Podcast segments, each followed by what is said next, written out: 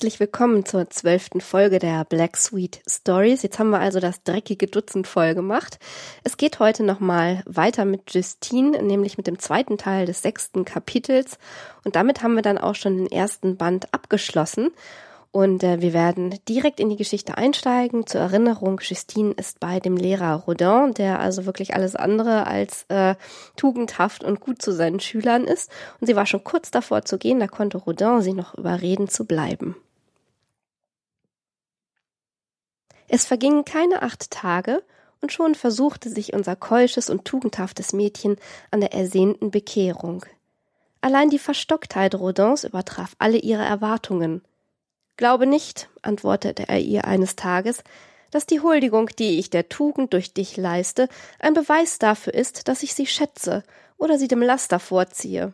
Diejenigen, die nach meiner Handlungsweise dir gegenüber annehmen würden, dass die Tugend wichtig oder gar notwendig ist, würden in einen großen Irrtum verfallen.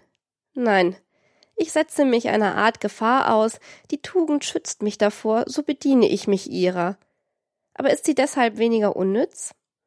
In einer ganz lasterhaften Gesellschaft würde sie zu nichts taugen. Da aber unsere Gesellschaft leider nicht so beschaffen ist, muss man entweder Tugend heucheln oder sich ihrer bedienen. Täuschen wir uns nicht.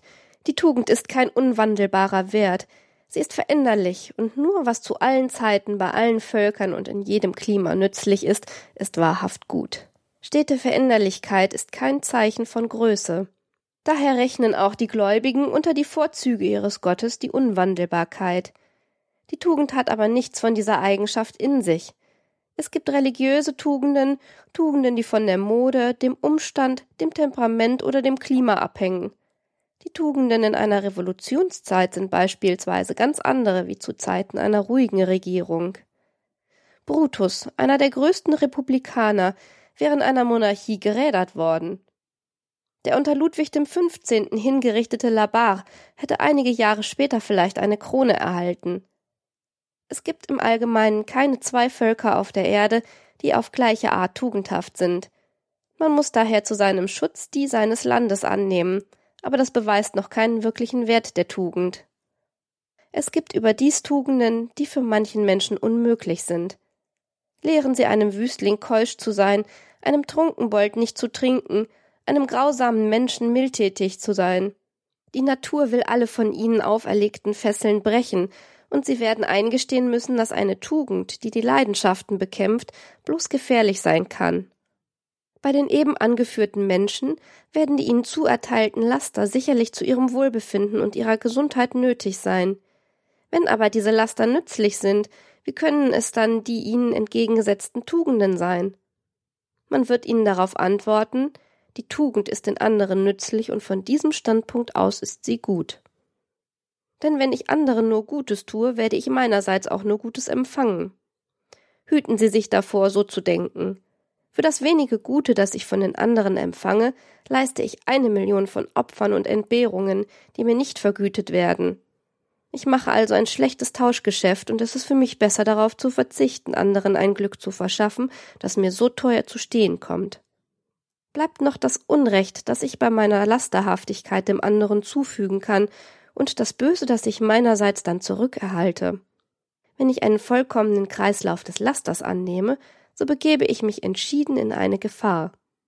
Allein die dadurch entstehenden Sorgen werden durch das Vergnügen ausgeglichen, andere gefährden zu können. Und so würde bald jedermann glücklich sein. Aber, sagen die Dummköpfe, das Laster macht nicht glücklich. Nein, sicherlich nicht, wenn man auf die Tugenden eingeschworen ist aber ergeben Sie sich einmal nur dem Bösen, vergessen Sie an die Tugend, dann werden Sie an einem Verbrechen nur Freude haben. Ich nehme beispielsweise eine Gesellschaft an, in der die Blutschande ein Verbrechen ist. Diejenigen, die sich ihr hingeben, werden unglücklich sein, weil die öffentliche Meinung, die Gesetze, der Gottesdienst und alles andere sie hindern würde. Diejenigen, die dieses Vergehen versuchen wollten, es aber nicht wagen würden, wären gleicherweise unglücklich so würde das Gesetz gegen die Blutschande nur Unglückliche schaffen. In der benachbarten Gesellschaft ist aber die Blutschande kein Verbrechen. Diejenigen, die nicht nach dieser Liebeslust begehren, werden nicht unglücklich, und diejenigen, die dennoch begehren, werden glücklich sein. Die letztere Gesellschaft wird aber sowohl in diesem Falle wie in allen anderen die dem Menschen vorteilhaftere sein. An der Tugend ist also nichts Gutes und nichts Verehrungswürdiges, und diejenigen, die ihren Weg wandeln, dürfen sich darauf nichts einbilden. Sie ist ein Ding, das durchaus von den Umständen abhängt.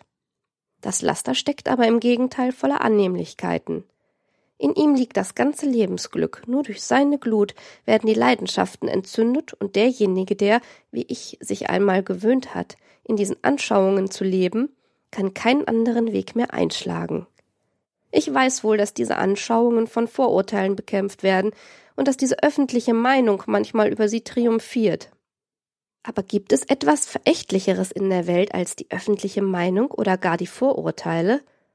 Voltaire sagte, die öffentliche Meinung ist die Herrscherin der Welt. Heißt das aber nicht eingestehen, dass sie wie alle Herrscherinnen nur eine auf Übereinkunft beruhende Macht besitzt? Und was liegt mir an der öffentlichen Meinung? Es gibt zwei Dinge. Entweder man verbirgt sie oder man lässt sie mir gegenüber laut werden. Im ersten Fall widerfährt mir kein Unglück und im zweiten empfinde ich sogar Vergnügen. Ja, zweifellos ein Vergnügen, denn es ist unendlich reizvoll, der öffentlichen Meinung zu trotzen aber der Gipfel der Klugheit ist, sie zum Schweigen zu bringen. Man rühmt uns die allgemeine Achtung, aber ich bitte Sie, was gewinnt man dabei, wenn man von den anderen geachtet wird? Dieses Gefühl legt dem Menschen Opfer auf, es beleidigt seinen Stolz.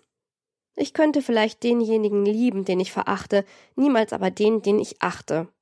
Wir wollen nicht länger zwischen diesen beiden Lebensformen schwanken, von denen die eine, die Tugend, nur zur stupiden Einförmigkeit und Untätigkeit führt, während die andere alles in sich vereinigt, was es Bezauberndes auf Erden gibt. Dies war die teuflische Logik, die in den Leidenschaften Rodins lag. Die sanfte und natürliche Beredsamkeit konnte auf diese Sophismen nichts erwidern. Allein Rosalie verabscheute die Gräueltaten, denen sie sich unterwerfen musste, und sie konnte man eher bekehren, wenn man ihr nur erst die obersten Gesetze der Religion beigebracht hätte. Dazu aber hätte man einen Priester ins Vertrauen ziehen müssen, und Rodin erlaubte weder, dass einer ins Haus käme, noch dass Rosalie ohne Begleitung ausgehe. So musste sie warten, bis sich eine Gelegenheit bieten würde, und konnte die Zwischenzeit nur dadurch ausfüllen, dass sie ihre Schülerin belehrte und in ihr die Neigung für die Tugend und die Religion zu erwecken trachtete. O Fräulein, sagte sie eines Tages zu ihr, wie kann der Mensch so verblendet sein und bestreiten, dass er zu einem höheren Zwecke geboren sei? Was gibt es aber auf Erden, das dem Ewigen mehr gefiele als die Tugend, zu der er selbst das Beispiel gibt? Kann der Schöpfer so vieler Wunder andere Gesetze als das Gute haben? Und könnten ihm unsere Herzen gefallen, wenn in ihnen nicht Güte und Wohltätigkeit und Keuschheit die Grundelemente bilden würden? Ich glaube, fuhr unsere gläubige Weise fort, dem gefühlvollen Menschen genügt schon die Dankbarkeit, um sein Herz in Liebe für das höchste Wesen schlagen zu lassen. Ist es nicht eine Gnade von ihm, dass wir die Schönheiten des Weltalls genießen dürfen? Und sind wir ihm nicht für solche Wohltat zu Dank verpflichtet? Ist es denn nicht süß zu empfinden, dass man sich dem höchsten Wesen gefällig macht, nur dadurch, dass man sich der Tugend hingibt, die uns doch auch schon auf Erden beglückt? Dieselben Mittel, die uns instand setzen, mit unserem Nächsten friedlich zu leben, sichern uns die Wiedergeburt im Schoß des Ewigen zu. Ach, Rosalie, wie töricht sind diejenigen, die uns diese Hoffnung rauben wollen. Sie sagen lieber, man täuscht uns, statt zu sagen, wir täuschen uns selbst. Der Gedanke an die Verluste, die sich so vorbereiten, würde sie in ihrer Wollust stören. Es erscheint ihnen weniger schrecklich, die Hoffnung auf den Himmel zu verlieren, als sich dem zu unterwerfen, was sie dorthin bringen könnte. Aber wenn die Leidenschaften in ihnen schwächer werden, wenn der Schleier zerreißt und ihr verderbtes Herz nicht mehr zweifeln kann, dann muss die gebieterische Stimme, die sie in ihrem Wahn nicht beachteten, fürchterlich für sie werden. An diesem Zustand muss man den Menschen beurteilen, um seine Lebensführung zu bemessen. Wir wünschen ihn uns selbst denn herbei, denn er tröstet uns und von ihm aus kann man alles Übrige ableiten. Wenn es einen Gott gibt, dann verdient er unsere Anbetung, und die Grundlage für diesen Gottesdienst ist unwiderleglich die Tugend. So wurde die gottesgläubige Rosalie bald zur Christin, und bloß die einzige Frage blieb unbeantwortet, wie man zur Theorie die Praxis hinzufügen könnte. Rosalie trug mit Ekel die Fesseln, die ihr Rodin auferlegt, aber sie wusste, dass mit ihm nicht zu spaßen war. Auch zeigte er sich unbekehrbar. Keines der religiösen und moralischen Systeme Justins konnte gegen ihn aufkommen. Gelang es ihr jedoch nicht, ihn zu überzeugen, so hatte sie doch wenigstens die Festigkeit, sich auch nicht erschüttern zu lassen. Denn während Justine, die Tochter des Hauses zu bekehren trachtete, war Rodin seinerseits ständig bemüht, aus Justine einen Proselyten zu machen. In Rodins Haus befand sich ein Anstandsort, der ihm dazu diente, die Körper aller derjenigen seiner Schüler betrachten zu können, die er entweder verführen wollte oder denen gegenüber weiterzugehen er nicht wagte. Den Schlüssel zu diesem sehr elegant ausgestatteten Kabinett gab man nur denjenigen, deren Reize man kennenlernen wollte. Der Sitz war derart eingerichtet, dass die Person, die darauf saß, ihren ganzen Hinterteil den Blicken Rodins darbot, der bequem in einem anschließenden Zimmer zuschaute. Argwöhnte das Kind etwas und stand es auf, so schloss sich sofort eine federnde Falltür, ohne den mindesten Lärm. So wie es sich beruhigt wieder hinsetzte, öffnete sich wieder die Tür und Rodin konnte mit Leichtigkeit seine Nase bis zum Popo vorstrecken und sehen, wie es entleerte. Wenn ihm das, was er gesehen hatte, gefiel, dann wurde es bald zur Auspeitschung und nach der Auspeitschung zur Sodomie verdammt. Man kann sich leicht vorstellen, dass der Schlüssel zu diesem magischen Kabinett bald Justine in die Hand gegeben wurde und dass unser von dem sich bietenden Anblicke entzückter Hurenkerl von da ab nur noch energischer auf den Besitz dieser Reize losging. O Himmel, Schwester! Rief er zu Celestinen aus, als er wieder einmal eine derartige Besichtigung vorgenommen hatte. Gerechter Himmel! Du kannst dir keine Vorstellung von den göttlichen Reizen dieses Mädchens machen.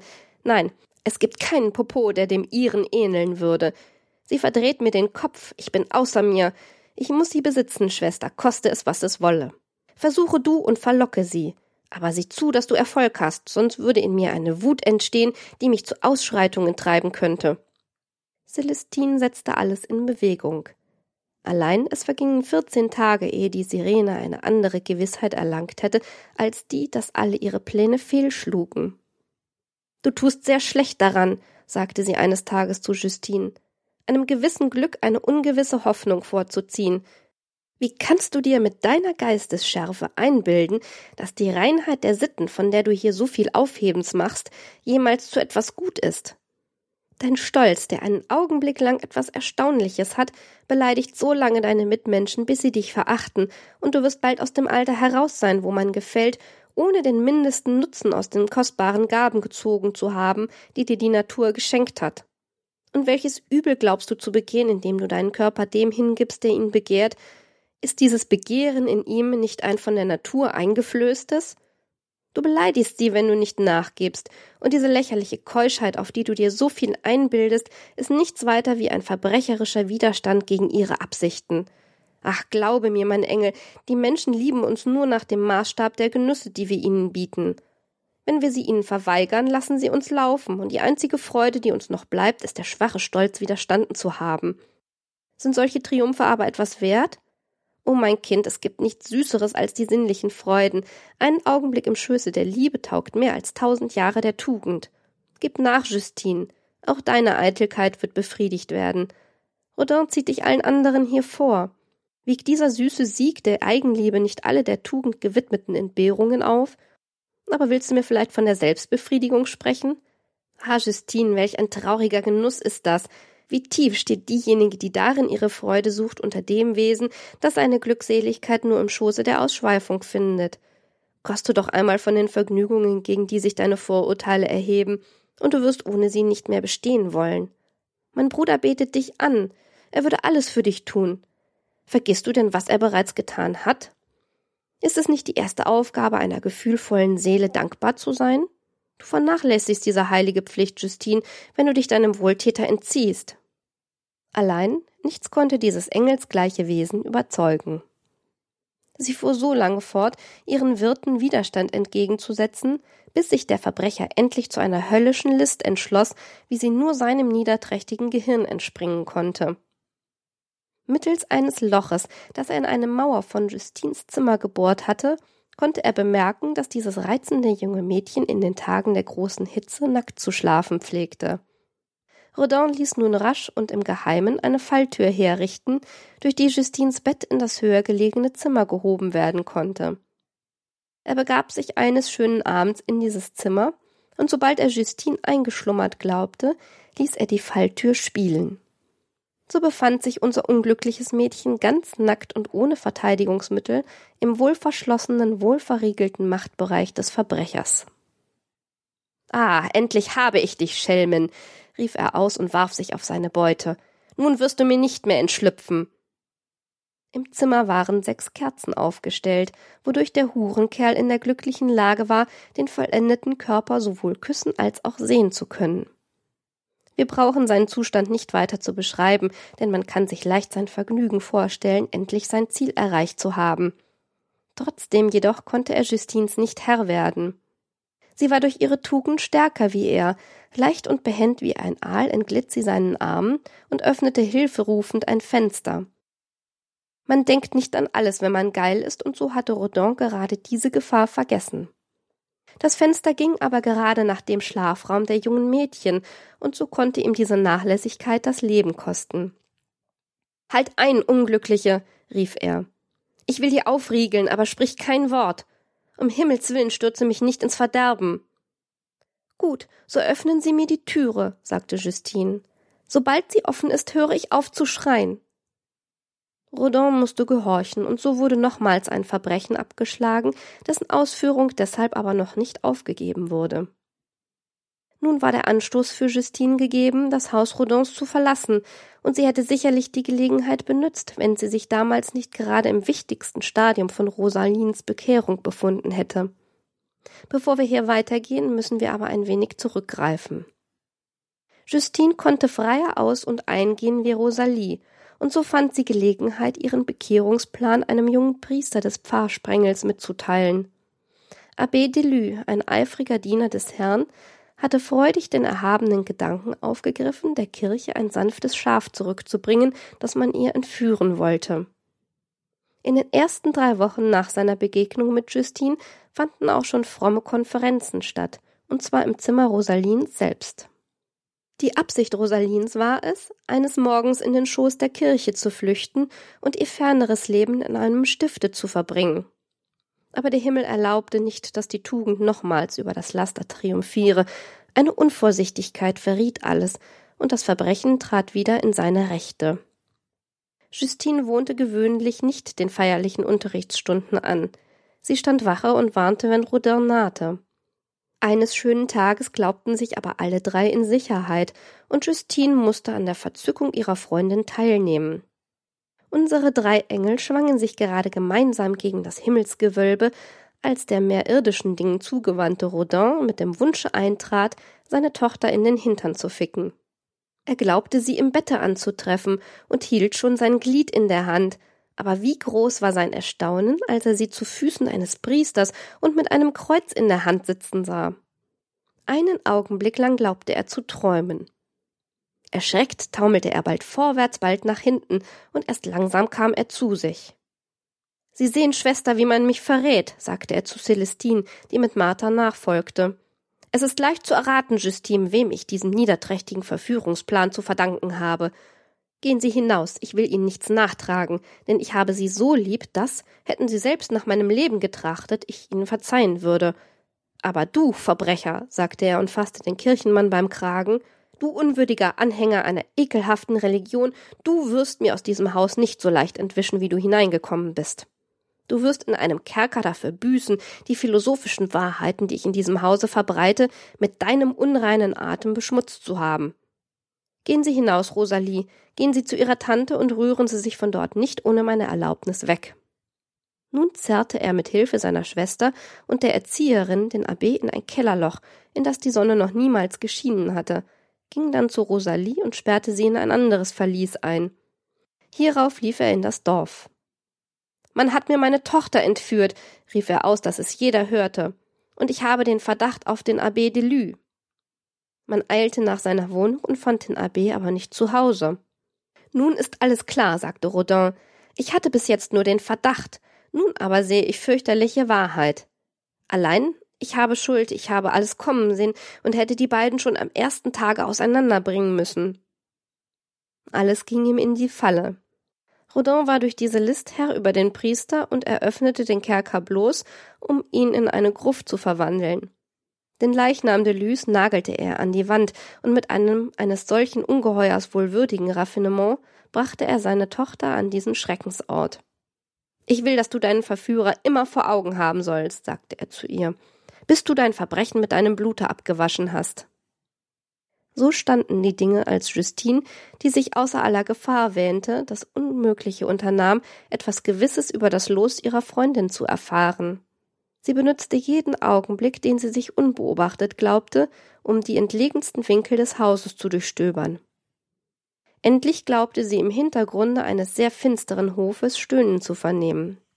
Sie trat hinzu, aber vor der engen Türe lag ein Haufen Holz. Neues Wehklagen. Oh, Justine, bist du es? Ja, teuerste, entgegnete diese, denn sie erkannte die Stimme Rosalins. Ja, es ist Justine und der Himmel schickt sie dir.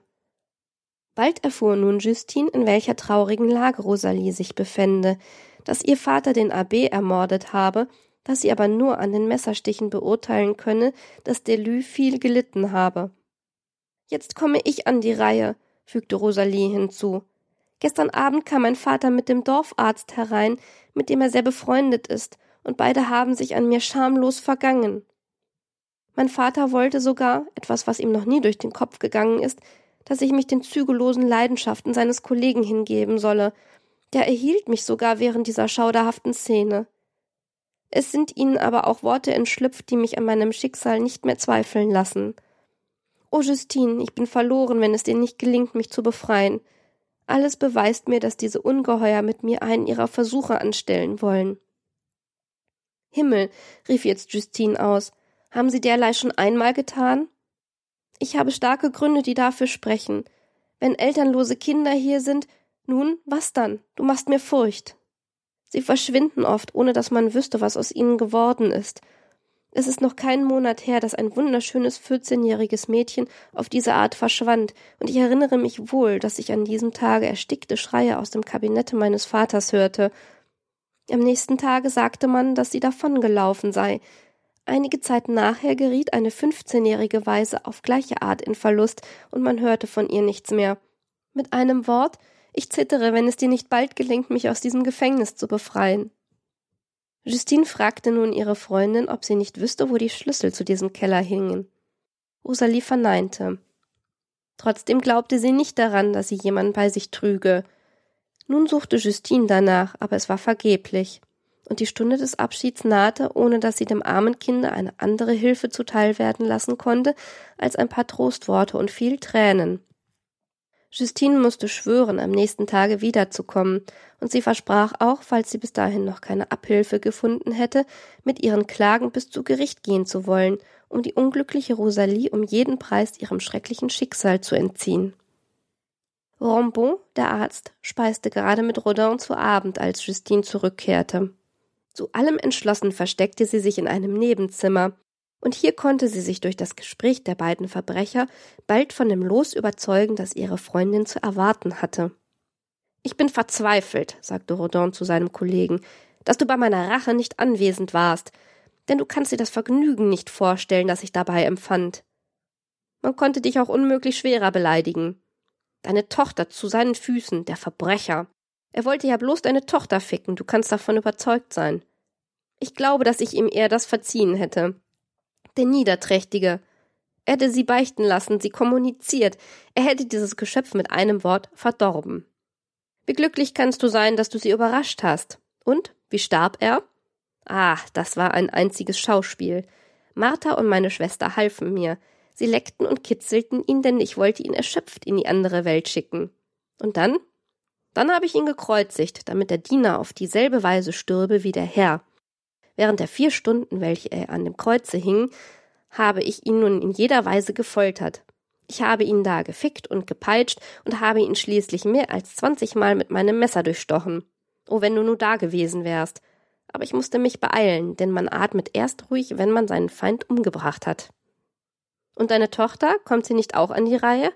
Bedenke, wie nützlich ein solches Ding der Wissenschaft werden kann. Bedenke, Rodin, welchen Fortschritt es bedeuten würde, könnten wir an einem eines gewaltsamen Todes gestorbenen 15-jährigen Mädchen die Probe vornehmen. Wir benötigen dazu unbedingt ein junges Mädchen, denn im reifen Alter können wir nichts mehr beobachten. Die Menstruationen zerreißen das Jungfernhäutchen und alle Nachforschungen werden ungenau. Deine Tochter ist gerade im richtigen Alter, sie hat noch nicht die Regeln gehabt und ist erst von hinten entjungfert. Ich hoffe, du wirst dich bald entschließen. Teufel, ich bin es, erwiderte Rodin. Solche nichtigen Überlegungen dürfen den Gang der Wissenschaft nicht hemmen. Alle unsere großen Vorgänger haben Versuch in Spitälern angestellt, und mein Lehrer sezierte jedes Jahr mehrere Personen, die noch lebten. Mehr als 20.000 Menschen wurden auf diese Weise durch das Opfer von einigen wenigen gerettet aber auch alle Künstler haben so gedacht. Als Michelangelo einen Christus natürlich wiedergeben wollte, machte er sich keine Sorge daraus, einen jungen Mann zu kreuzigen und seine Qualen zu benützen. Die erhabene, büßende Magdalena des Guido Reni wurde nach einem schönen Mädchen gearbeitet, das seine Schüler vorher auspeitschen mussten. Jedermann weiß, dass sie daran starb, aber was liegt daran? Ist denn der Mord, den das Gesetz fordert, etwas anderes als Hinopferung eines Einzelnen, um Tausende zu retten? Man müsste uns im Gegenteil Dank wissen, dass wir die Natur zugunsten der Menschheit besiegen.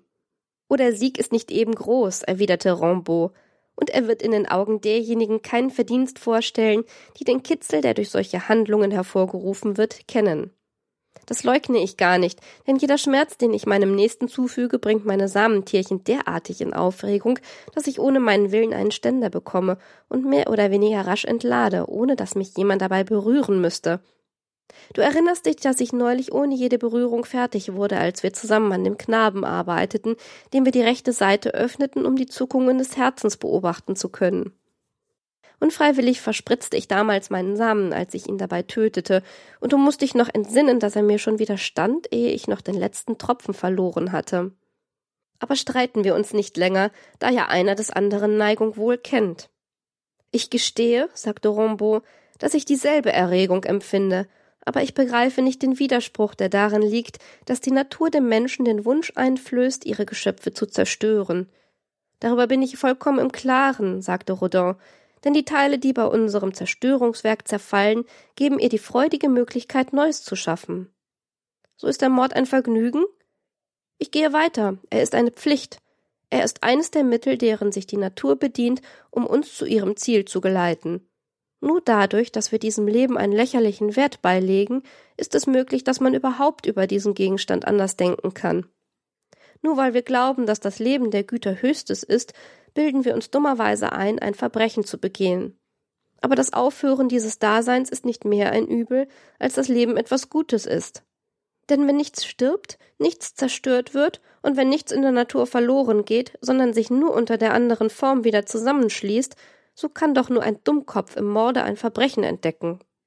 Vollkommen richtig, sagte Rombo, aber ich muss gestehen, dass ich fürchtete, du könntest wegen der verwandtschaftlichen Bande, die dich mit diesem Mädchen verknüpfen, zögern. Pah, welche Macht könnte die Beziehung Tochter über mein Herz besitzen? Du kannst überzeugt sein, mein Freund, dass ich diesem aufgegangenen Samen denselben Wert beimesse wie dem, den ich in der Scheide einer Hure verspritze. Ich mache mit dem einen nicht mehr Geschichten wie mit dem anderen. Außerdem hat man das Recht, sein Geschenk wieder zurückzunehmen, und bei fast allen Völkern hatte der Vater jede Gewalt über seine Kinder. Die Perser, Medier, Armenier und Griechen befriedigten sich an ihnen in ausgiebigster Weise. Die Gesetze Lykurgs, des Musters eines Gesetzgebers, ließen dem Vater nicht nur jedes Recht über seine Kinder, sondern verdammten sogar jene zu Tode, die die Eltern nicht aufziehen wollten oder die missgeformt waren. Ein großer Teil der wilden Völkerschaften tötet seine Kinder sofort nach der Geburt, Fast alle Frauen Asiens, Afrikas und Amerikas lassen sich die Kinder abtreiben, ohne dass das eine Schande für sie bildete.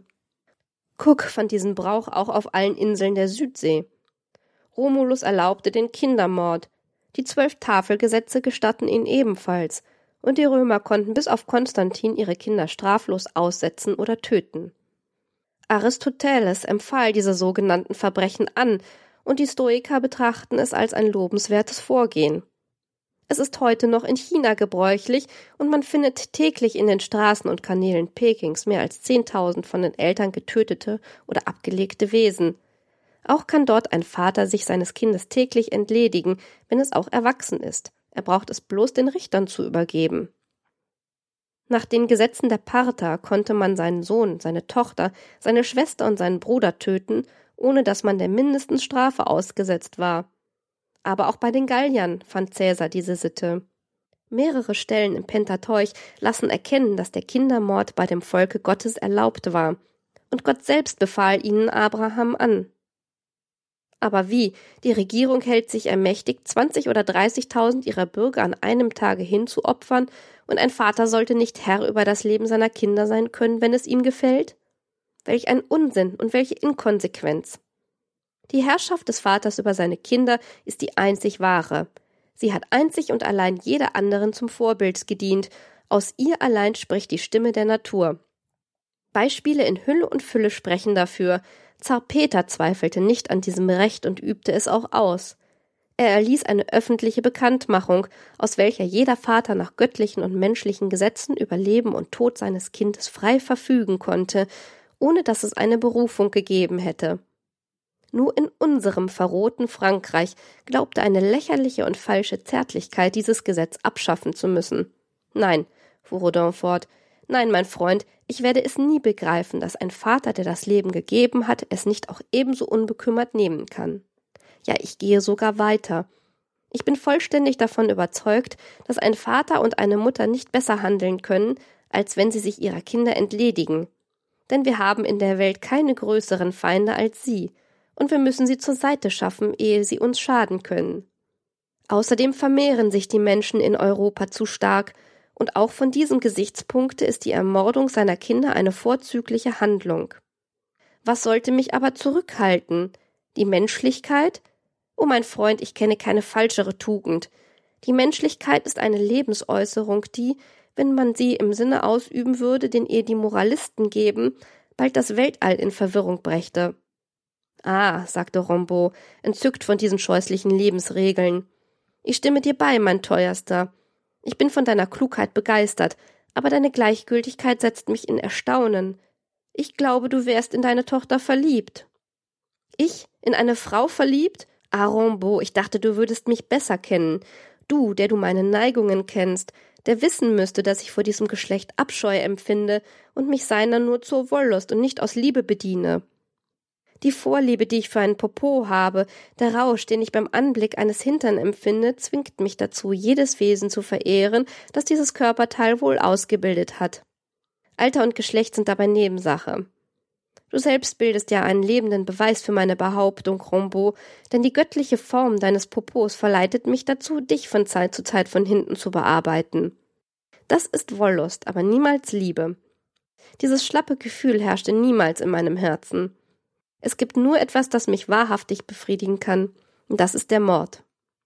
Ich muss gestehen, das ist der letzte Genuss, den uns der Gegenstand unserer Wollust bieten kann. Es ist aber auch der beste. Meine Tochter dient mir jetzt sieben Jahre lang zur Befriedigung, und es ist Zeit, dass sie das Ende meiner Leidenschaft mit dem ihres Lebens bezahlt. Bei diesen Worten zog Rodin sein steifes Glied heraus und gab es Rombo in die Hand, der alsbald mit dem seinen und Rodins ähnlich verfuhr. Es scheint mir, als wären wir jetzt in dem richtigen Zustand, unsere Absichten auszuführen. Wir haben beide kolossale Ständer, sagte Rodin. Steh doch auf, damit ich deinen Hintern anfassen kann, denn von ihm habe ich nie genug.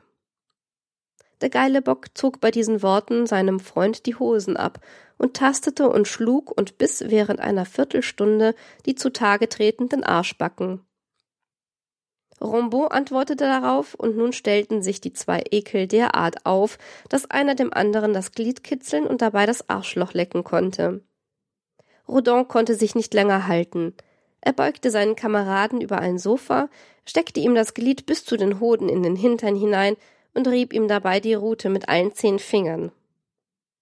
Wenn du so sicher wärst, nicht zu entladen, wie ich es bin, denn wir müssen unsere Kräfte für später aufsparen, würde ich noch jemandem schicken, der dich tüchtig aufregt, und wir könnten dann in einer Stunde nach unserem Opfer schauen.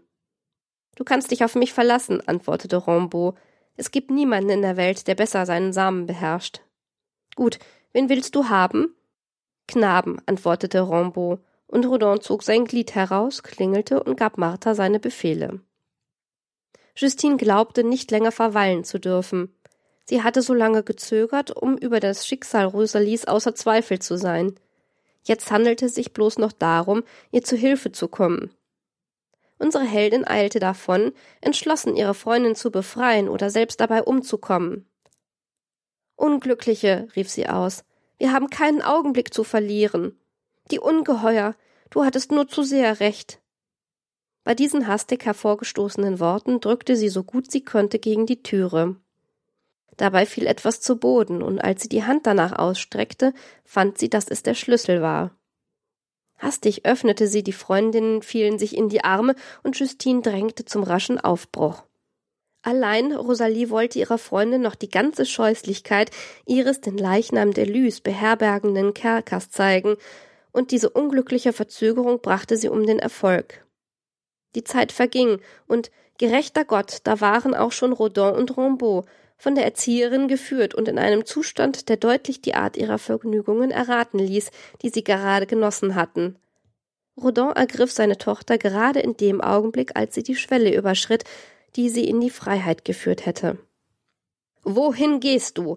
rief der rasende Rodin aus, indem er Rosalie ergriff und Rambaud sich gleichzeitig Justins bemächtigte. Ah, fuhr er gegen diese gewandt fort, diese Hure hilft dir bei deiner Flucht? Verbrecherin! Also das sind ihre tugendhaften Grundsätze. Einem Vater seine Tochter entführen? Und das ist der Dank für meine Güte, dass ich dich damals nicht erdolchte, als ich meine Tochter durch deine Bemühungen zu Füßen eines Priesters sitzen sah? Ich musste so handeln, wie ich getan habe, erwiderte Justine in festem Tone. Wenn ein Vater so grausam ist, seine Tochter ermorden zu wollen, muss man alles benützen, um ein solches Verbrechen zu verhüten. Gut, sagte Rodin, also Spioniererei und Verführung die zwei gefährlichsten Laster bei einem Dienstboten. Gehen wir hinauf, wir müssen über diese Geschichte zu Gericht sitzen. Die beiden Verbrecher schleiften bei diesen Worten Rosalie und Justine ins Innere des Hauses zurück. Celestine erwartete sie ganz nackt und empfing sie mit fürchterlichen Flüchen. Martha schloss sorgfältig alle Türen, und nun bereitete sich eine unendlich grausame Szene vor. Wir wollen ein wenig trinken, sagte Rodin und ich habe es nicht gerne, mit unbefangenem Kopf an eine solche Arbeit zu schreiten. Die Tafel war noch gedeckt, und so brauchte man bloß die Pfropfen springen zu lassen. Sechs Flaschen des besten Champagners wurden innerhalb einer Viertelstunde hinuntergegossen. Noch sechs Herr, sagte Rodin zu seiner Schwester, wir werden sie bei der Arbeit hinuntergießen. Ah, Fräulein Justine, sagte der Verbrecher, indem er sich dem weinenden Mädchen, das sein Schicksal voraussah, näherte. So locken sie also die Tochter von ihrem Vater weg, sie, die die Vestalens so gut spielen. Würdest du glauben, Rombo, dass ich alles nur möglich getan habe, um dieses Mädchen dran zu kriegen und dass es mir nie gelang? Aber jetzt haben wir sie, und ich rate ihr nicht, uns jetzt zu entschlüpfen. Und Sie, kleine Hure, fuhr er fort, indem er seine Tochter an sich presste und ihr eine Ohrfeige gab. Sie lassen sich von dieser Schurkin verführen? Wir müssen sie beide sezieren, Rambo. An meine Tochter werden wir den Versuch mit der Jungfernhaut und an Justine den bezüglich des Herzschlages machen. Mit diesem Hühnchen da mache ich, was man von mir verlangt, sagte der halbbetrunkene Rombo und presste grausam die Brüste Justins zusammen. Die Hure erhitzt mir schon seit langem das Gehirn, und seit ich sie kenne, habe ich mir schon zwei oder drei Nummern in Gedanken an sie hinuntergewichst. Unsere beiden armen Kinder standen bald in einem Zustand vollständiger Nacktheit da. Aber da man Rosalie bereits kannte, richteten sich die Blicke aller auf den schönen Körper unserer Heldin. Celestine näherte sich ihr und umarmte sie. Himmel, so ein schönes Mädchen, rief sie aus. Nun denn, so kitzeln Sie sie, sagte Rodin. Rombaud und ich werden uns darüber gut unterhalten. Ich habe es gern, ein weinendes Mädchen gegen seinen Wunsch zum Entladen zu bringen. Madame Rodin trug nun die weinende Justine auf ein Sofa, und während sie sie mit der größtmöglichen Kunst kitzelte, bedeckte Rodin den Popo dieses schönen Mädchens mit den glühendsten Küssen. Rambaud stand vor dem Paare und küsste gleichfalls von Zeit zu Zeit Justine ab, während Martha im Hintern ihres Herrn herumwühlte, der nebstbei auch seine Tochter mit den Händen betastete. Celestine triumphierte. Sie hatte so viel Geschicklichkeit angewandt, dass das Vergnügen den Schmerz überwog und unsere Unschuld entladen musste. Sie ist fertig geworden, die Hure, sagte Rambaud. Ich habe es an der Verengung ihres Arschloches bemerkt, denn ich schleckte sie während dieser Zeit. Ganz richtig, meine Finger sind vollständig nass, sagte Fräulein Rodin und leckte sie ab, bevor sie Justine einen Kuss gab. Mein Kind, rief Rodin jetzt aus, ich bin mit Ihnen sehr zufrieden. Fahren Sie mit Ihrer Liebenswürdigkeit gegen uns fort, vielleicht können Sie durch dieses Betragen mehr gewinnen, als Sie durch Ihre dummen Streiche verloren haben. Ach, Teufel, wie schön sie in diesem Gemisch von Freude und Schmerz ist. Oh mein Herr, was verlangen Sie von mir? wehklagte Justine. Nichts, was wir nicht mit Gewalt durchsetzen könnten, und nichts, was nicht ihr Los mildern würde, wenn Sie es uns freiwillig geben. Jetzt beispielsweise wollen wir, dass Sie meine Schwester mit der Zunge kitzeln. Sie wird sich so aufstellen, dass sie ihnen gleichzeitig Popo und Scheide darbietet. Rosalie wird vorn und sie hinten lecken. Sie mussten gehorchen, denn wie leicht konnten sich die Wünsche in Befehle verwandeln. Um die Gruppe zu vervollständigen, legte sich Rodin rechts von seiner Schwester und Rambon links davon hin. Ihre Glieder waren dem Munde Justins und ihre Hintern dem Rosalie erreichbar, und beide Mädchen mussten neben Celestine auch an ihnen saugen. Martha lief die Reihe ab, um zu sehen, ob alles richtig arbeitete und um ihre schönen Arschbacken den beiden Wüstlingen der Reihe nach darzubieten. Die mit diesen Dingen vertrautere Rosalie unterwarf sich mit Ergebenheit, während Justine nur unter Seufzern und mit Widerwillen den Befehlen nachkam. Ficken wir Justine von hinten, sagte jetzt Rodin. Du hast keinen Begriff, Rambaud, wie sehr die Schönheit ihrer Arschbacken mein Gehirn erhitzt. Es gibt vielleicht in ganz Frankreich keinen Menschen, der so viele Hintern gesehen hätte wie ich, aber ich schwöre dir, mein Freund, dass mir keiner untergekommen ist, der schöner, weißer, fester und appetitlicher gewesen wäre wie der dieser kleinen Hure, fuhr fort, und bei jedem Lobeswort drückte er einen Kuss auf den gepriesenen Körperteil. Justine erwartete ihr Todesurteil. Trotzdem warf sie sich vor die Füße ihrer Henker und flehte sie mit den stärksten Ausdrücken des Schmerzes und der Verzweiflung um Gnade an. Oh, nehmen Sie mein Leben, sprach sie, aber lassen Sie mir die Ehre. Aber du wirst schuldlos bleiben, entgegnete Rambaud, weil wir dich vergewaltigen werden. Zweifellos. Von diesem Augenblick an hast du dir keine Gewissensbisse mehr zu machen, setzte Rodin hinzu und trug sie nach diesen grausamen Trostworten rasch auf das Sofa. Der wundervolle Popo, rief er prüfend aus. Halt, Rombo, mache eine Faust und schlage auf die linke Arschbacke. Ich will auf die rechte schlagen. Derjenige, der den ersten Blutstropfen hervortreiben kann, darf sie als erster in den Hintern ficken. Rosalie, kommen Sie hierher. Knien Sie vor Rombo nieder und lecken Sie sein Glied. Und Sie, Martha, das meine. Justine lag in den Armen Celestins, die sie unten kitzelte, damit sie die Schmerzen vergäße. Aber Rodin bemerkte es und ermahnte sie rauh, Lassen Sie doch Schmerzen haben, sagte er. Wir wollen ja nicht, dass sie sich vergnüge, sondern dass sie leide, und du störst unsere Pläne, wenn du ihre Gemütsverfassung änderst. Nun ging das Schlagen los. Die Hiebe Rambaus waren kräftig, aber Rodin war gewandter, und bei dem dreißigsten Fausthieb spritzte schon das Blut. Du siehst, dass ich gewonnen habe, sagte er. Ja, erwiderte Rambaud, aber gib acht, dass du nicht entladest, wir brauchen unsere Kräfte. An deiner Stelle würde ich mich auf ein paar Kleinigkeiten beschränken. Nein, nein, rief Rodin hastig, indem er die Arschbacken Justins auseinanderspreizte und seinen Stab hinhielt, der härter wie eine Eisenstange war. Nein, nein, kein Ding der Welt könnte mich jetzt davon abbringen, dieses schöne Geschöpf im Hintern zu ficken. Ich wünsche sie mir schon zu lange. Sie muss jetzt drankommen, die Hure und schon sprengte der Kopf seines mächtigen Gliedes das zarte, herzige Arschloch unserer Unglücklichen, das, das erst ein einziges Mal angegriffen worden war, noch seine ganze Frische hatte. Ein furchtbarer Schrei und eine heftige Bewegung waren die einzigen Versuche Justins, Rodin abzuschütteln, der aber nicht aus seiner sicheren Ruhe zu bringen war. Jetzt packte er das Mädchen bei den Hüften, stieß kräftig zu und verschwand schließlich bis an die Hoden in dem frischen und weichen Popo. Ah, Teufel, rief er aus. Ich bin drin. Gott oder seine Saupriester sollen mich jetzt verhindern, diese Hure zu ficken. Oh, mein Freund, der schöne Popo, wie heiß er ist und wie eng. Rambaud, fuhr er fort, ficke du meine Tochter von hinten, aber stelle dich so auf, dass ich euch sehen kann und dabei deinen Popo betasten kann. Martha soll uns beide auspeitschen. Halt einen Augenblick ein, sagte Rambaud. Ich habe einen anderen Wunsch. Justine soll sich auf alle Viere stützen, den Popo in die Luft stecken, und deine Schwester soll sich derart an ihr festhalten, dass die beiden Arschlöcher sich gegenüberstehen. Wir zwei wollen beide abwechselnd benützen. Martha soll nach deinem Befehl handeln. Bei allen Saugöttern des Christentums, fluchte Rodin, nachdem sie den Versuch gemacht hatten. Keine Art zu ficken ist so gut wie diese hier. Aber wir können noch mehr Vergnügen erreichen. Martha und meine Schwester sollen sich ebenfalls so aufstellen, das wird unseren Genuss verdoppeln. So vergnügten sich unsere Schweinekerle eine Stunde lang, und sie drehten die Weiber mit einer solchen Geschwindigkeit, dass sie für die Flügel einer Windmühle hätten gehalten werden können. Sie blieben auch fernerhin bei der Bezeichnung für diese Gruppe, die wir jedermann aufs wärmste empfehlen können. Endlich hatten sie davon genug. Sie waren jetzt so aufgeregt, dass aus ihren Augen Flammen sprühten. Ihre an den Bauch gepressten Glieder schienen den Himmel zu bedrohen. Rodin gab sich hauptsächlich mit Justine ab.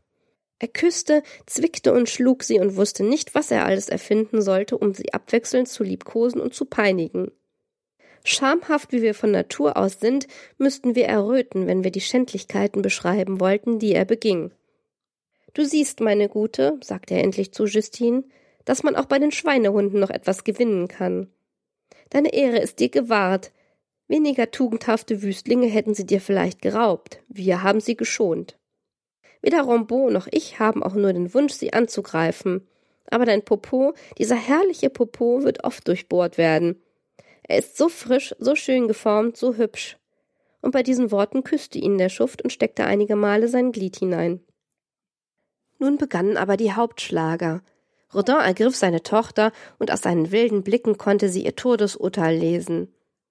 O Vater, rief die Unglückliche weinend aus, was habe ich getan, dass mir ein solches Los zuteil wird? Was du getan hast, entgegnete Rodin, kannst du noch fragen? Sind deine Verbrechen noch nicht schwarz genug? Du hast einen Gott kennenlernen wollen, du Hure, als ob es für dich einen anderen gäbe als meine Wollust und meinen Schwanz. Bei diesen Worten ließ er sich sein Glied küssen und rieb ihr damit das Gesicht und den Popo ab.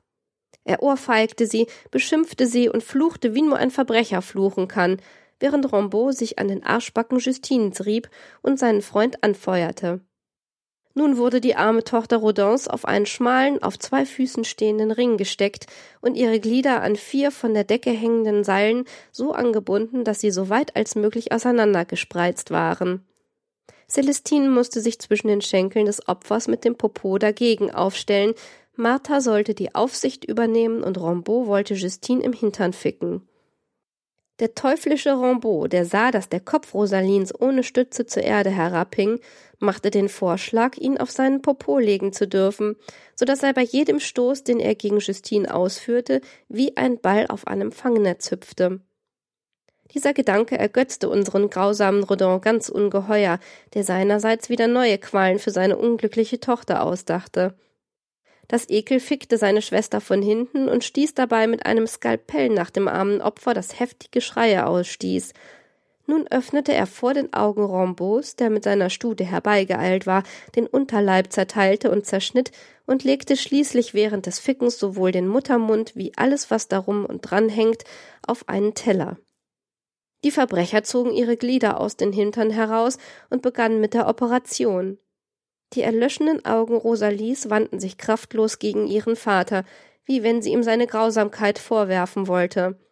Aber dringt denn die Stimme des Mitleids in eine solche Seele? Der grausame Rodin streckte sein Glied statt aller Antwort in die Wunde, denn er liebte es, sich mit Blut zu befeuchten. Rombo feuerte ihn eifrig an, während Martha und Celestine in fröhliches Gelächter ausbrachen. Nur Justine wagte es, ihre unglückliche Freundin zu beklagen und zu beweinen. Allein man widersetzte sich bald ihrem Wehklagen, misshandelte sie und schließlich forderte Rodin als Strafe von ihr, sie möge sein mit Blut besudeltes Glied lecken. Dann ließ er sie mit dem Kopf über der Wunde festhalten, peitschte sie in dieser fürchterlichen Stellung aus und ließ sich dabei selbst züchtigen. Jetzt aber konnte er sich nicht länger halten. Er hatte gerade noch Zeit, sich in den Popo Justins zu stürzen, die derart aufgestellt war, dass Rosalins Kopf zwischen ihren Beinen steckte und der seinige sich auf die blutende Wunde stützen konnte, und dann entlud er. Rombaud folgte im Hintern Celestins nach, und unsere beiden Verbrecher sanken erschöpft in die Lehnstühle. Jedoch Rosalie lebte noch, und Justine wagte es für sie zu bitten. Dumme Gans, sagte Rodin, du siehst doch, dass sie nicht mehr aufkommen kann. Oh mein Herr, erwiderte zitternd Justine, vielleicht bei sorgfältiger Pflege, was hat Ihnen denn die Unglückliche getan? Versetzen wir uns rasch in erregten Zustand, stieß Rambaud hervor, indem er die Brüste Marthas grob anfasste. Denn diese zwei Huren betäuben mich, die eine durch ihr Schreien und die andere durch ihr Gnadengewinsel. Gut, trinken wir diese sechs Flaschen Champagner aus, sagte Rodin, und Martha und Celestine sollen uns kitzeln. Die Handlung begann von neuem. Und was werden wir nachher machen? fragte Rambaud, der durch die Anstrengungen Marthas und durch den Champagner anfing, einen Ständer zu bekommen. Was wir machen werden? Folgendes, antwortete Rodin. Wir werden Justine an den Leichnam ihrer Freundin anbinden. Du wirst sie lebend sezieren und mich dabei im Hintern ficken, und ich will mich über ihren Mund beugen, um ihren letzten Seufzer aufzufangen. Nein, sagte jetzt Trombeau, ich habe einen besseren Einfall, womit wir Justine strafen können. Das Vergnügen, ein Weib zu töten, ist bald vorüber, sie leidet nicht mehr, wenn sie tot ist, und uns bleibt nur die Erinnerung an das genossene Vergnügen. Machen wir es besser, fuhr Rodin fort, indem er ein Eisen ins Feuer legte. Strafen wir sie denn genügend, wenn wir ihr das Leben rauben? Nein, zeichnen wir sie, verbrennen wir sie. Dieses demütigende Zeichen wird sie entweder an den Galgen bringen oder sie den Hungertod sterben lassen. Jedenfalls aber wird sie bis zu ihrem letzten Atemzug leiden, und unsere Wollust wird durch diese Verlängerung der Qualen nur gewinnen. Wie gesagt, so getan. Rodin ergriff Justine und der scheußliche Rambaud presste das glühende Eisen auf ihre Schulter, mit dem man die Diebe zeichnet. Jetzt soll sie sich unter die Leute wagen, sagte das Ungeheuer. Dieser belastende Buchstabe wird uns rechtfertigen, dass wir sie so rasch und geheimnisvoll weggeschickt haben. Gut, sagte Rodin. Wir sind aber wieder geil, wir müssen uns vorher noch an ihr befriedigen. Begehen wir noch zu guter Letzt einige Gräueltaten. Ein ungeheures Rutenbündel fiel dabei dem Barbaren in die Hände, der folgendermaßen fortfuhr.